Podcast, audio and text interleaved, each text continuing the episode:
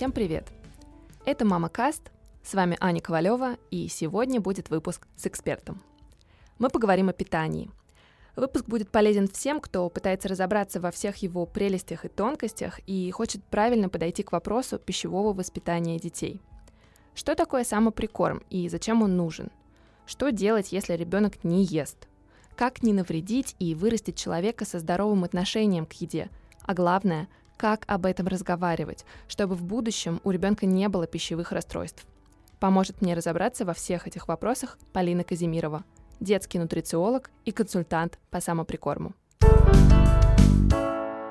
Расскажите, пожалуйста, чем вообще занимается консультант по самоприкорму и кому может быть полезен опыт общения с детским нутрициологом? Смотрите, нутрициология – это э, та наука, которая занимается в целом э, сбалансированным питанием. Да? Сейчас принято почему-то считать, что нутрициолог это сразу про БАДы, да? про добавки всякие. На самом деле это не так. Нутрициолог это человек, который а, консультирует людей, да, население, семьи по тому, как питаться сбалансированно, не отказывая себе ни в чем. То есть нутрициолог это не человек, который а, создает какие-то диеты для похудения, хотя и это он тоже может делать. Нутрициолог – это человек, который заботится о здоровом, сбалансированном питании для всех. А, детский консультант по самоприкорму – это э, консультант по тому, как вводить самоприкорм детям, то есть начиная с 6 месяцев. Самоприкорм – это тот э, метод введения прикорма детям, при котором исключается этап пюрирования пищи, исключается этап кормления детей с ложки. Мы уходим из позиции такого ведущего и руководящего звена и становимся лишь таким небольшим инструментом наших детей в самоприкармливании, в процессе знакомства с, приемом пищи. То есть мы при достижении ребенком всех необходимых реквизитов, о которых я чуть позже скажу, мы просто позволяем ребенку питаться самостоятельно, предлагаем ему пищу в правильном безопасном формате, и малыш самостоятельно решает, что ему из предложенного попробовать, в каком количестве и попробовать ли вообще. И тут очень важно наличие совместных трапез семейных. То есть чтобы ребенок понял, чего от него ждут и что с, этой, с этими вообще предметами делать. Потому что когда мы впервые посадим его за стол, он не знает, что то, что мы предлагаем ему, это, это что-то, что его может насыщать, это что-то, что можно и нужно есть. Для него это точно такие же предметы, которые нужно изучить, как и игрушки, как и какие-то предметы мебели в семье, кастрюли, чашки, стаканы и все-все прочее. ребенок не знает, что это пища. Поэтому он и относиться к этому будет поначалу именно так, как просто к чему-то, что нужно изучить. И вот чтобы понять, что это можно класть в рот, что это можно и нужно жевать, обязательно нужен личный пример родителя – то есть в обязательном порядке во время каждой трапезы семейной, вернее, трапезы ребенка, перед ним должен быть хотя бы один взрослый, который ест параллельно с ним, ест ту же пищу, которую ест сам малыш, и чтобы показать ему, что с этим нужно делать и как вообще это происходит, да, то есть принять, процесс принятия пищи. Угу. То есть еще раз, если просто перейти к такому пониманию того, чем же является самоприкорм, это, по сути, процесс э, выстраивания рациона малыша без вот этих банок с пюре. Правильно я понимаю? Да, да, все правильно. Есть а, определенный набор уже исследований, которые подтверждают, что на самом деле а, ребенок в 6 месяцев способен питаться самостоятельно, способен жевать, даже не имея зубов, потому что дети жуют деснами. У детей жевательные зубы появляются ближе к двум годам, а у некоторых даже и к трем. И до тех пор они отлично жуют деснами, потому что под вот этой кожицей, да, под деснами зубы уже есть, они просто еще не выросли. Поэтому они жесткие, они способны перетирать пищу. Разумеется, эта пища должна быть мягкой. А, и эти исследования показывают, что риск подавиться кусочками э, абсолютно равнозначен риску подавиться пюре во время введения прикорма, при условии, разумеется, соблюдения всех правил безопасности и правил подачи продуктов. То есть продукты должны, должны быть достаточно мягкими, чтобы э, родитель мог раздавить их подушечками пальцев. То есть если родитель может раздавить этот, этот продукт своими пальцами, ребенок сможет измельчить их деснами. То есть мы полностью исключаем процесс пюрирования, и мы полностью исключаем процесс кормления ребенка с ложки, потому что в 6 месяцев малыш по своему психомоторному развитию способен питаться самостоятельно. Есть ряд исследований, которые это подтверждают, есть ряд исследований, которые подтверждают безопасность такого подхода, и уже опыт а, десятков тысяч мам подтверждают, что этот метод действительно работает. А мне вот очень интересно. Я просто, наверное, э, родитель, который не очень знал, да, что такое самоприкорм. И я до сих пор кормлю ребенка с ложечки и пюре. Что в этом такого плохого? То есть можете рассказать, почему банки с какой-то готовой пищей это хуже, чем а, условные кусочки той же капусты или брокколи? Много всяких э, есть причин. Есть, опять же, подтвержд... повторяю, определенные исследования, которые говорят даже о вреде пюре для э, ребенка. Во-первых, пюреобразная пища не учит ребенка жевать, она не стимулирует процесс жевания, потому что эта пища жидкая, она по консистенции очень похожа на грудное молоко либо смесь, поэтому ребенку, у ребенка нет стимула как-то по-другому перерабатывать эту пищу у себя во рту, и он по привычке ее проглатывает точно так же, как проглатывал и жидкое молоко либо смесь. А, почему важно научить ребенка жевать? Потому что это процесс жевания а, развивает все мышцы нашего лица, формирует челюсть, и чем больше мы жуем, тем больше сигналов приходит а, вот челюсти, что нужно расти, потому что если есть потребность в челюсти, она будет расти. Если челюсть не используется по назначению, нет сигнала в мозг о том, что ее нужно увеличивать и расти. А, дальше жевательные вот эти мышцы, они важно сказываются, важны и для развития функции говорения у ребенка, потому что если мышцы лицевые не будут в нужном тонусе, ребенок не будет четко произносить звуки, то есть процесс говорения, именно четкого произношения дикции, может отложиться на определенный период. Плюс, когда мы предлагаем ребенку пюре, очень часто его консистенция, его цвет может вводить в заблуждение ребенка. Потому что, например, а, пюре из брокколи, пюре из а, кабачка, пюре из огурца, пюре из шпината, пюре из э, зеленого горошка, все зеленого цвета. И приблизительно будет выглядеть одинаково, как по цвету, так и по консистенции. И ребенку сложно понять, что сегодня мама давала брокколи, а завтра мама дает, например, там, зеленый горошек, потому что выглядит это все одинаково. И если, например, ребенок попробовал впервые пюре из брокколи, и его оно не впечатлило, высока вероятность того, что на следующий день, когда вы предложите, предложите ему уже другое пюре, но все того же зеленого цвета, ребенок просто пометуя о том, что вот это зеленое ему не понравилось, откажется, то есть даже откажется пробовать. Если же продукты будут выглядеть так, как они выглядят на самом деле, то есть ребенок сможет понять, что это другая, другая форма, то есть совершенно очевидно, он а, для себя не поставит вот на полочку этого несъедобного, а все-таки решит попробовать, потому что выглядит иначе и не ассоциируется с тем, что ему вчера, например, не понравилось. Еще есть э, такое интересное исследование, оно, оно маленькое, оно проводилось всего на 10 детях, и им взяли детей э, в первый период первого прикорма. Все эти дети не знакомы были с брокколи до момента этого исследования. И им предлагали брокколи в виде соцветия и предлагали брокколи в виде пюре. И на каждое знакомство где-то предлагалось около 4 минут в среднем а, на ребенка. И в случае пюре мама кормила ребенка с ложки, в случае с соцветием брокколи просто предлагали э, перед малышом, выкладывали. Так вот, в большинстве случаев при кормлении пюре дети либо вообще отказались открывать рот, либо, открыв рот, рот единожды, выплюнули и повторно рот уже больше не открывали. В случае, когда предлагали детям э, соцветия, а, все дети взяли, поднесли к рту, нюхали, облизывали, откусывали, и многие откусывали и повторно. То есть э, процесс понравился, вкус понравился, и дети продолжили процесс э, знакомства с этим продуктом. Это говорит о том, что, скорее всего, проблема была не во вкусе брокколи, а проблема была именно в том, как его подавали.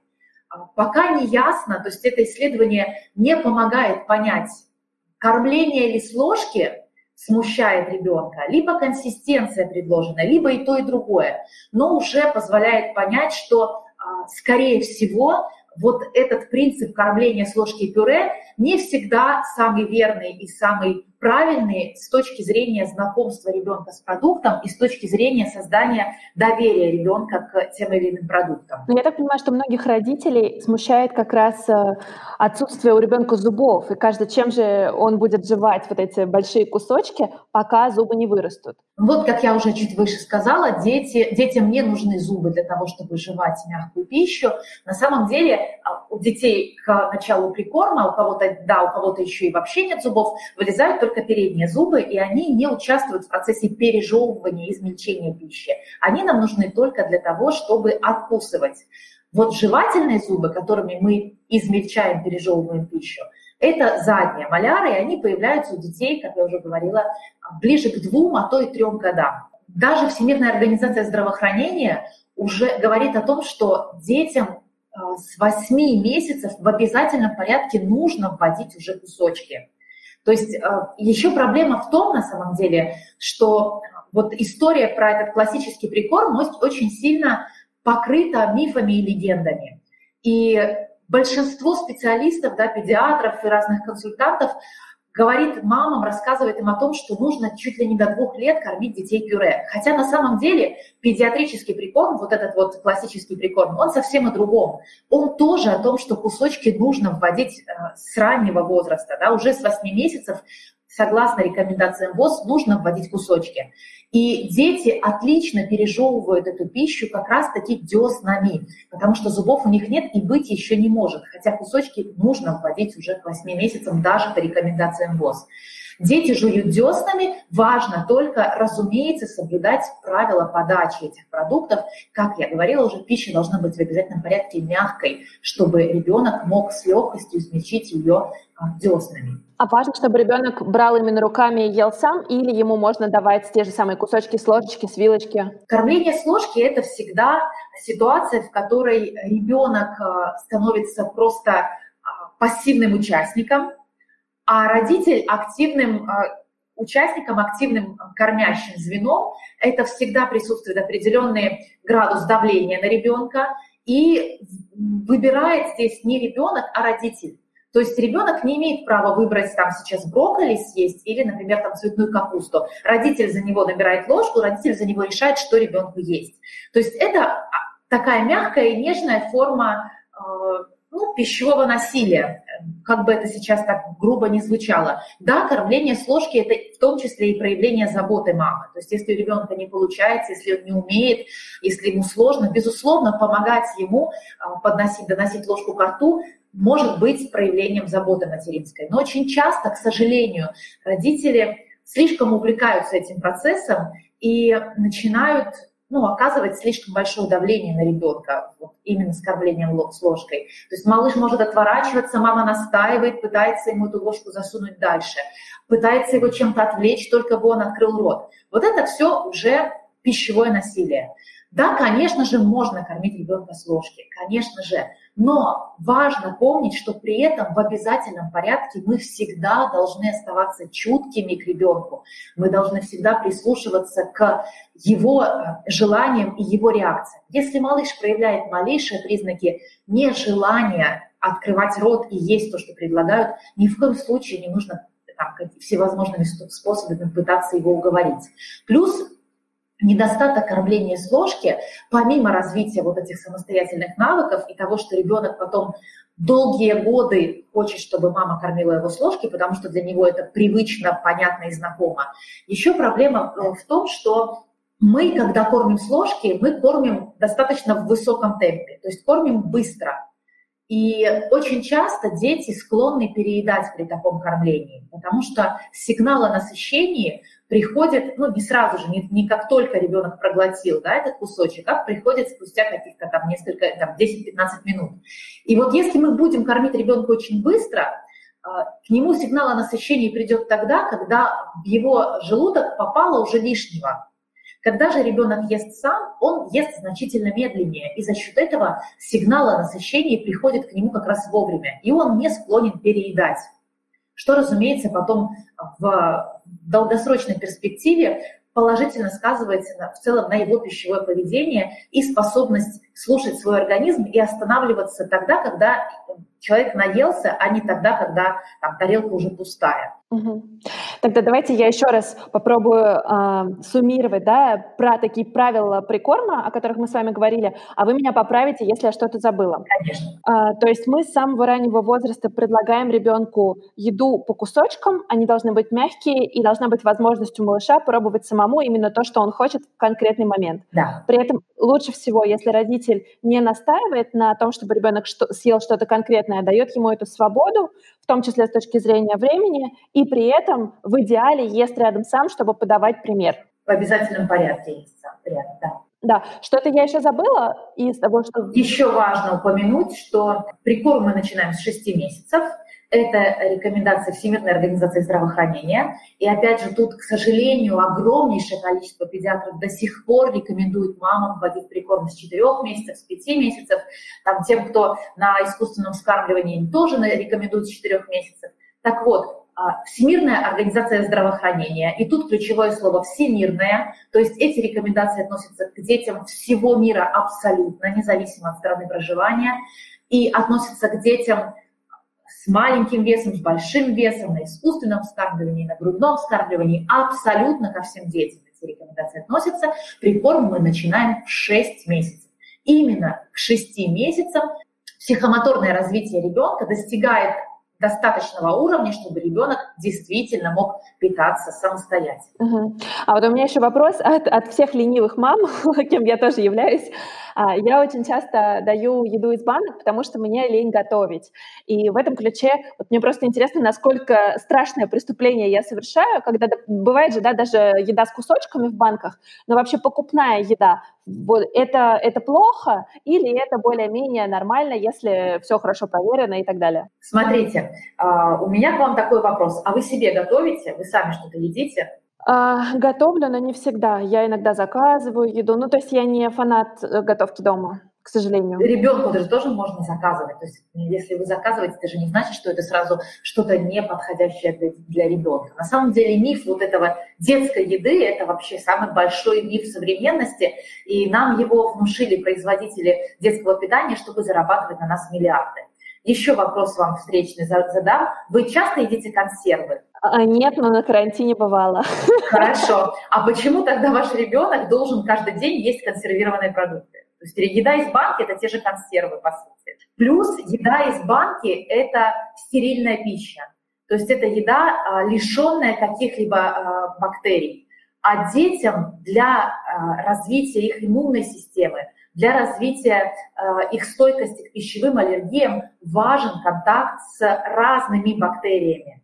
А, и если они будут есть пищу только из банок, а, их иммунная система не будет учиться а, работать и обрабатывать и бороться с какими-то вредными бактериями и не будет заселяться полезными здоровыми бактериями, либо нейтральными бактериями. И таким образом, в тот момент, когда ваш ребенок дорвется до клубники с огорода у бабушки, может случиться большая беда, потому что его иммунная система к этому не готова была. Вопрос такой. Вот вы детский нутрициолог. С какими проблемами чаще всего обращаются родители? Самое вот номер три, наверное, топ-три. Мой ребенок ничего не хочет есть. И, как правило, потом оказывается, что ребенок все-таки ест, и ест немало, а это лишь наши завышенные ожидания о том, сколько должен есть ребенок. Опять же, созданные, к сожалению, вот этими всякими таблицами, э, которые вот нам внушают, что ребенок там должен съедать в 6 месяцев чуть ли не 200 граммов каши. А, то есть вот завышенные ожидания родителей. То есть мой ребенок не ест равно, мне кажется, что он съедает мало, хотя на самом деле он съедает много. Вторая проблема. А, мой ребенок, там, скажем, полтора года не умеет есть ложкой, не умеет жевать. А, и вот тут как раз-таки как дети, которые изначально начинают прикармливаться по методу самоприкорма, вот таких проблем у них не встречается. И третья проблема – это очень часто случаются проблемы со стулом, потому что сначала прикорма у детей начинаются запоры. И тут тоже самоприкорм эту проблему отлично решает, потому что когда мы даем ребенку пюрированную пищу с ложки, как я уже говорила, чаще всего ребенок просто проглатывает ее. Когда же ребенок кладет в рот себе кусочек пищи, прежде чем ее проглотить, он, разумеется, ее во рту измельчает, мусолит, то есть она какое-то время проводит во рту. И за счет этого активно смешивается со слюной. А, а слюна – это первый этап пищеварения. На самом деле пищеварение запускается не в желудке, а, не в пищеводе. Пищеварение запускается во рту, потому что как раз в слюне содержатся ферменты, которые начинают расщеплять пищу, начинают подготавливать ее к попаданию в пищевод и в желудок. И а, когда дети вот жуют пищу кусочками, да, перетирают ее во рту и обогащают пищу слюной, запускается тот самый естественный процесс пищеварения, и э, проблем с, э, с, со стулом у детей запоров случается значительно меньше. Значительно. Угу. А как вообще понять, что ребенок вот наелся? Потому что я так понимаю, что многие мамы, как вы правильно говорите, не очень правильно определяют вот этот момент насыщения. К сожалению, да. К сожалению, мы привыкли думать, что ребенок должен съедать большие порции. И что если ребенок не съедает много, это значит, ему не хватает чего-то. На самом деле количество еды, которую съедает ребенок, никакой информации не несет. Это вообще не информативно, сколько ребенок съел. Потому что каждому организму нужно свое количество еды. Это зависит от генетических особенностей, это зависит от нашего метаболизма, это зависит от количества энергии, которую мы потратили в данный конкретный момент. Поэтому количество вообще не должно вас тревожить. Единственное, зачем вы должны следить, это за регулярными прибавками в весе. Если ребенок регулярно растет, даже если он набирает после 6 месяцев с началом прикорма 200 грамм в месяц, 150 грамм в месяц, это, в месяц, этого достаточно при условии, что это постоянная регулярная положительная динамика. Если ребенок растет, набирает в весе ежемесячно, растет в рост, развивается в соответствии с его возрастом, значит, он съедает достаточно. Хватит смотреть на количество, оно вообще не несет никакой информации.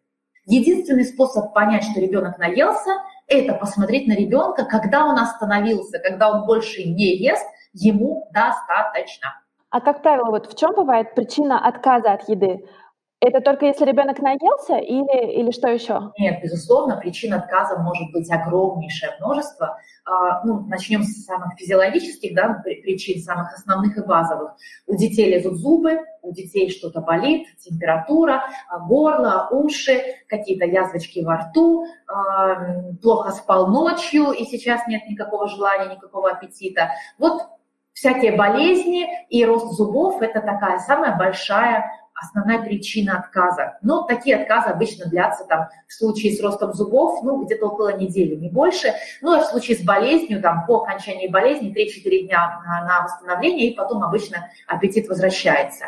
Еще очень большая проблема существует – это железодефицитная анемия. Это нехватка железа в организме очень часто в, на постсоветском пространстве дети дошкольного возраста страдают той или иной формой железодефицита. А, статистика говорит о том, что 50% детей дошкольного возраста в России и близлежащих странах а, имеют ту или иную форму дефицита железа. Дефицит железа а, негативно сказывается на аппетите ребенка, то есть ребенок действительно отказывается от еды, негативно сказывается на сне ребенка, то есть если ребенок часто просыпается, плохо спит, беспокойно, тоже туда. И э, на, состоянии, на состоянии кожи тоже сказывается, то есть кожа сухая, это тоже обычно симптом дефицита железа. Вот э, я на своей практике, а еще психомоторное развитие, если дети начинают поздно переворачиваться, ну, поздно а, относительно там таблиц этих, да, норма, э, норм развития, поздно переворачиваться, поздно ползти, поздно садиться, вот это тоже симптом дефицита железа. Поэтому если вы заметили хотя бы два симптома из упомянутых мной, сдайте анализ крови, посмотрите, что, что там ребенка с гемоглобином и с, со средним объемом эритроцита. У меня в моем инстаграм, школа прикорма, э, в э, IGTV, сохраненный эфир с гематологом, где она как раз рассказывает, рассказывает о всех причинах, почему появляется дефицит железа, и о том, а, какие должны быть показатели, и потом, как это лечить. Поэтому посмотрите, там сейчас в рамках этого подкаста мы не можем рассказать обо всем, но там очень классный такой богатый эфир, вы найдете ответы на все ваши вопросы. Ну и следующая, конечно, основная такая причина отказов от еды – это всякие психологические вопросы, да, то есть, например, ребенка заставляли, поэтому сейчас он не хочет. Либо мама не, при, не придерживается, да, не обращает внимание на какие-то пристрастия ребенка. Очень важно, когда мы формируем трапезу для ребенка, не готовить для него только его любимые продукты, но следить за тем, чтобы хотя бы один любимый продукт, то есть продукт, который ребенок точно ест, на столе перед малышом был. Тогда ребенок будет приходить за стол с удовольствием и, увидев, что на столе есть что-то точно, что он будет есть, а, с большим энтузиазмом начнет вообще трапезу. Да и маме будет спокойно, потому что она знает, что она хоть что-то, что ее ребенок хоть что-то съест в эту трапезу. Да? И еще один момент – это режим. Очень важно выстроить режим приема пищи и исключить полностью кусочничество, потому что очень часто родители теряются вот в этом стремлении хоть чем-то накормить ребенка. Например, ребенок отказался от, основной трапезы, и ему через пять минут дают в руку печенюху, и вот хоть, хоть бы что-нибудь поел, и вот этот ребенок а, от одной трапезы до другой ходит с этими печенюхами в руках и целый день их жует. Разумеется, когда он приходит к следующей трапезе, он опять не хочет есть, потому что он наелся а, печенья в моменты, когда вообще не должен был ничего есть. Поэтому строго выстраиваем режим и в перерывах между приемами пищи ничего ребенку из еды не даем, предлагаем воду. Если ребенок просит еду, мы ему говорим, малыш, мы будем кушать там, ну, условно, через полчаса. Сейчас мама уже приготовила, сейчас накрываем на стол и будем есть. То есть режим важен, потому что если дети не научатся ощущать чувство голода, они никогда не познают чувство насыщения. То есть они никогда не поймут, окей, я сейчас голоден, вот я сейчас поел, и окей, я насытился, я себя хорошо чувствую. А вот с водой как быть? Вы сказали, что нужно давать воду. И вообще, нужно ли учить малыша больше пить? Потому что всем взрослым рассказывают, что 2 литра воды – это там наша ежедневная норма, главное – это пить воду. Вот детей иногда очень сложно приучить пить воду. Как это можно сделать и нужно ли это? А, смотрите, безусловно, вода а, – это основной, основной состав нашего тела, да, у нас много воды, без воды мы не можем жить. До, до 6 месяцев детям вода не нужна. До 6 месяцев, опять же, ссылаюсь на Всемирную организацию здравоохранения, ВОЗ говорит о том, что допаивать детей водой на, как грудничков на грудном вскармливании, так и на искусственном вскармливании до 6 месяцев нельзя. Ни в коем случае. То есть проводились исследования, в том числе исследования на в жарких странах, да, там на, детей, африк, на детях африканских, и исследования показывают, что до 6 месяцев детям достаточно, даже в жаркий период, грудного вскармливания либо смеси. С 6 месяцев с начала введения прикорма вода в организме, конечно же, нужна, особенно детям на искусственном вскармливании. Вот им важно с 6 месяцев с началом прикорма вводить воду, потихонечку учить ребенка пить. Детям на грудном скапливании не критично и не принципиально.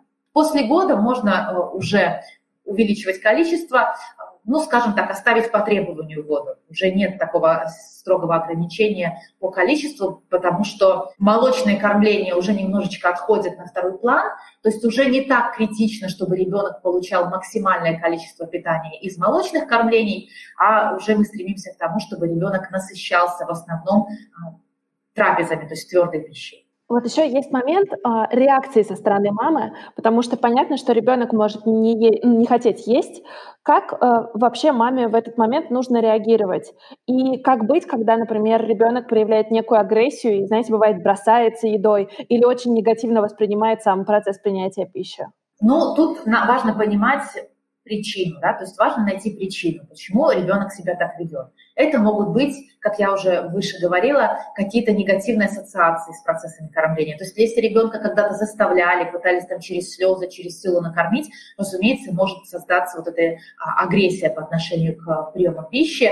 А, может быть, ребенок устал, если дети маленькие, и они только на начальном этапе прикорма, и, как я уже говорила, они не понимают, что прикорм их может насытить, то есть для них источник насыщения еще их молочное кормление. И когда мы сажаем ребенка за стол голодным, то есть в тот момент, когда бы ему покормиться молочными кормлениями, ребенок, разумеется, будет злиться и капризничать, будет хотеть свою еду, потому что прикорм для него еще не еда, и может, конечно же, разбрасывать, капризничать, плакать, отказываться сидеть в стульчике, отказываться есть прикорм, потому что он будет хотеть свое молочное кормление, чтобы насытиться.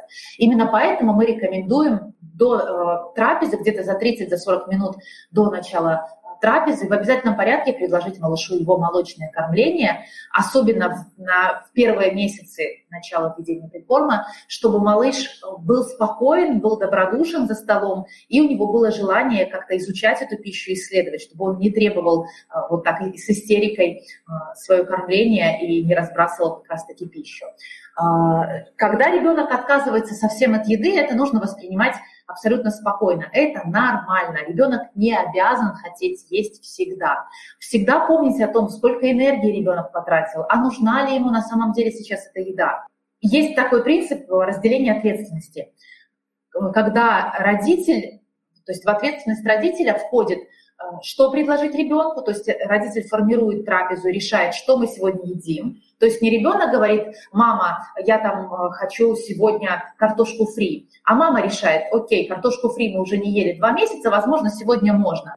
Э, дальше мама решает, когда мы будем есть, то есть вот тот, тот самый режим, о котором я говорила, исключаем кусочничество, и мама решает, где мы будем есть. То есть мы едим за столом, мы не едим сидя на полу, мы не едим, например, там, сидя на диване перед телевизором. Наши трапезы все проходят за обеденным столом. Мы садимся и едим все вместе. Про ответственность ребенка. Ребенок решает, что из предложенного есть, сколько есть и есть ли вообще. То есть в тот момент, когда мама свою часть ответственности взяла на себя и выполнила, все, она выдыхает и успокаивается. Ребенок дальше руководит процессом. А вот это именно важно, чтобы ребенок обязательно был приучен э, к тому, чтобы есть за столом. Потому что я часто видела, как многие мамы бегают за ребенком, когда он там, не знаю, бегает по квартире, и главное это докормить. Нет, это жесть, жесть. Э, если ребенок не хочет, он не хочет. Оставьте ребенка в покое. Вот эта еда на ходу, она ведет к расстройствам пищевого поведения. То есть ребенок не умеет сесть, послушать свое тело, съесть столько, сколько ему нужно, и потом пойти. Ребенок постоянно что-то жует на ходу, э, никогда не испытывает ни чувства голода, ни чувства полного насыщения, и это во взрослой жизни как раз и приводит вот к тому бесконечному кусочничеству и э, импульсивному поеданию пищи. Я хотела какой вопрос задать? Я тоже, да, это пример из жизни, мне кажется, многих родителей, когда они не совсем знают, как усадить ребенка в стульчики и вот в этом э, кресле для кормления, часто прибегают к помощи мультиков. И тогда ребенок начинает что-то смотреть, и вроде вот он зафиксирован, и в этот момент он даже неплохо ест. Вот это порочная практика или так можно? Нет, конечно, это порочнейшая практика, так нельзя, потому что когда ребенок ест под гаджеты, под мультики, под игрушки, под самолетиков и под сказки и песенки, ребенок не ест на самом деле. Ребенок открывает машинально рот, он не понимает, что он ест, он не запоминает, не чувствует ни вкусов, не запоминает эти вкусы, не понимает, сколько он съедает. То есть тут очень высоки, высока вероятность переедания, то есть ребенок съедает значительно больше, чем ему нужно, что в дальнейшем ведет, разумеется, к ожирению. А, ну и, разумеется, не знакомится никоим образом с, с продуктами. И в тот момент, когда вы прекращаете кормить детей под мультики, опять же придется, ну, как бы заново знакомить его со всеми продуктами, которые вы ему когда-то а, вкладывали в рот под мультики, просто потому что он их не помнит, он не отдает себе отчета вообще во всем процессе. Вы даже по себе можете это заметить. Вы, когда едите, там, уткнувшись, уткнувшись в телефон, вы съедаете едва ли не в два раза больше, чем могли бы съесть, если бы ели без телефона. У меня вопрос про вегетарианство. Многие мамы сознательно ограничивают себя, э, ну, мужа, детей, да, в том числе. Вегетарианская диета для детей это, это как? Смотрите, э, есть большое количество сейчас исследований, в особенности по вегетарианской диете, веганская чуть менее исследована, вегетарианская уже хорошо.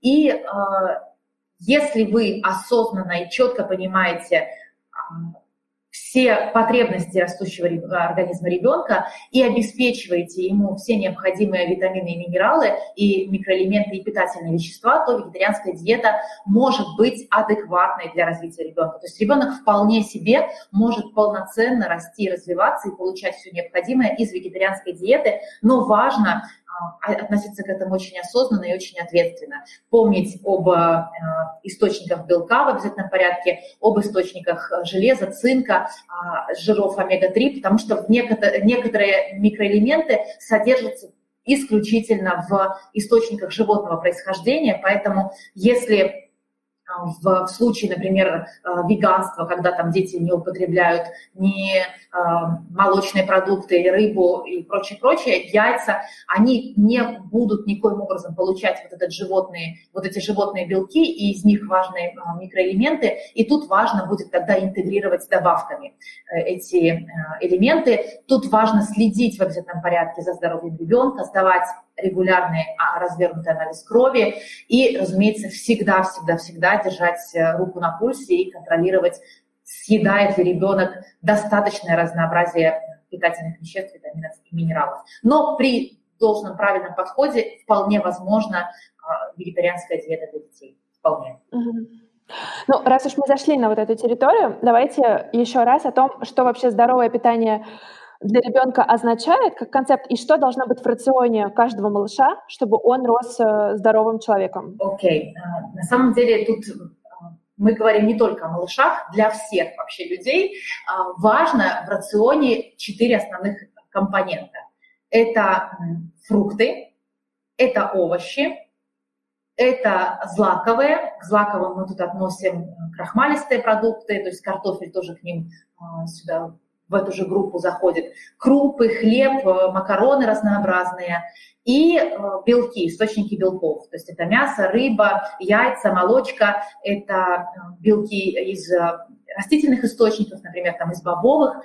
И вот эти элементы должны содержаться в рационе ребенка в равных долях. То есть если разделить тарелку, например, так визуально на четыре части, вот должно быть в каждой, на, на каждой, в каждой части вот по по порции вот каждого элемента. Фрукты, овощи, злаковые и белки. Отдельно еще выделяют жиры, но, как правило, жиры содержатся в продуктах белковых. То есть, ну, чтобы не путать и не усложнять, я жиры оставляю просто как бы, ну, мы помним о том, что они должны быть, но, как правило, они содержатся уже в белковой пище. То есть их ребенок получает, если он употребляет достаточное количество белков. Угу. А вот такой вопрос. Многие мамы отказываются от молочки, и вообще, да, сейчас есть тренд на то, что коровье молоко часто заменяют на овсяное, миндальное, кокосовое. Вот для детей молочные продукты– это хорошо, или наоборот нужно относиться к этому очень осторожно, и это такой новый тренд, который, а, ну, в первую очередь должен влиять и на детей тоже? Это, конечно, да, новый тренд. Сейчас у нас вообще принято бояться разной еды. То есть почему-то услышали про глютен, окей, сейчас такая новая мода исключать весь глютен из всего, даже несмотря на то, что там никаких непереносимостей либо аллергии у человека нет. Услышали там где-то про коровье молоко, все, убираем все коровье молоко, красное мясо, все везде вред. Э, вот эта боязнь еды, она ни к чему хорошему не приходит. Э, важно придерживаться сбалансированного питания, и молочные продукты в том числе это тоже часть э, здорового сбалансированного питания. И если нет э, каких-то непереносимостей и аллергий, никакой, никакой проблемы нет в том, чтобы ребенок употреблял молочные продукты. Более того, они нужны, потому что это один из основных источников кальция. А как вообще вырастить человека со здоровым отношением к сладкому и вредной еде, и насколько сахар страшен для детей? Смотрите, э, до двух лет э, Американская ассоциация кардиологов и другие организации международного уровня говорят о том, что детям нужно исключить добавленный сахар. То есть сахар во фруктах, окей, э, там есть клетчатка, и он нейтрализуется. А сахар добавленный, то есть там какие-то печеньки, булочки, мороженое, они рекомендуют вообще исключать. В современном мире, к сожалению, это не просто сделать, а практически невозможно, особенно когда в семье есть более старшие дети, которые, которые все это уже едят. Поэтому мы стремимся к тому, чтобы вот количество сахара в рационе ребенка до двух лет было минимально, именно добавленного сахара.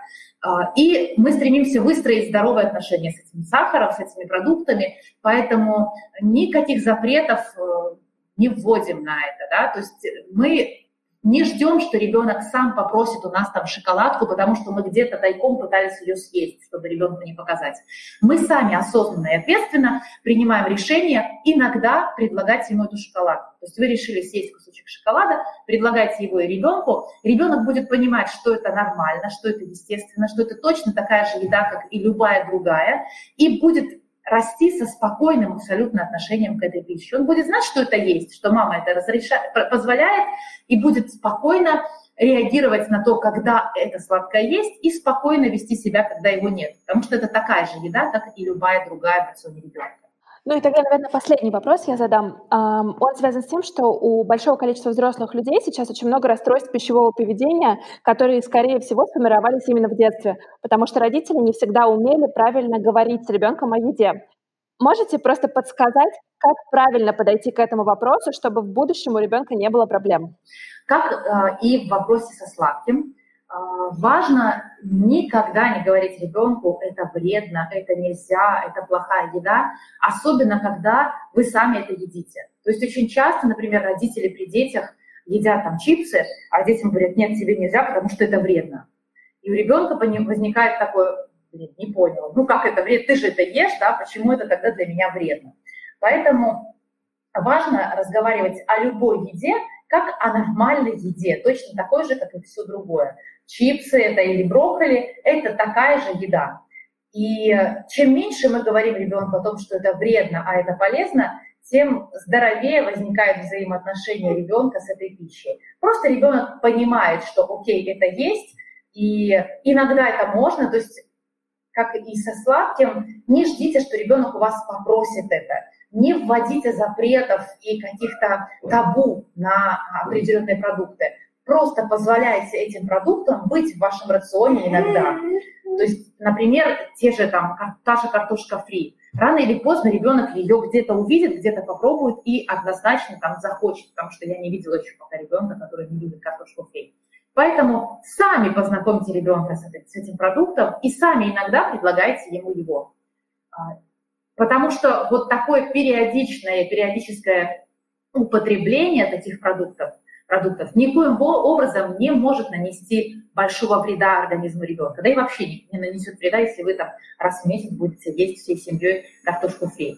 А вот запрет постоянный и табу а, приведет к тому, что в тот момент, когда ребенок дорвется, он не сможет себя контролировать, он не сможет адекватно а, реагировать на эту пищу, и вот у него будет единственное такое а, желание обсессивное такое, да, вот это съесть, съесть в больших количествах, объесться, наесться, потому что больше же потом никогда не дадут. Поэтому просто спокойно относиться ко всем продуктам и давать детям в разумных, разумеется, пределах доступ к этим продуктам. И насколько я понимаю, еще нельзя никогда сравнивать ребенка с кем-то из разряда «как хорошо этот ест, давай да. ты тоже». Да, это, конечно же, тоже большое зло.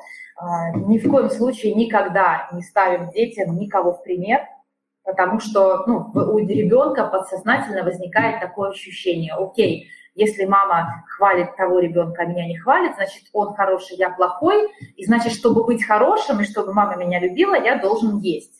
То есть ребенок ест не потому, что он голоден, не потому, что ему вкусно, а просто потому, что его любил, чтобы его любила мама, чтобы быть хорошим для мамы. И еще одно э, злейшее зло – это награждать ребенка едой, э, давать ему какие-то премии за еду.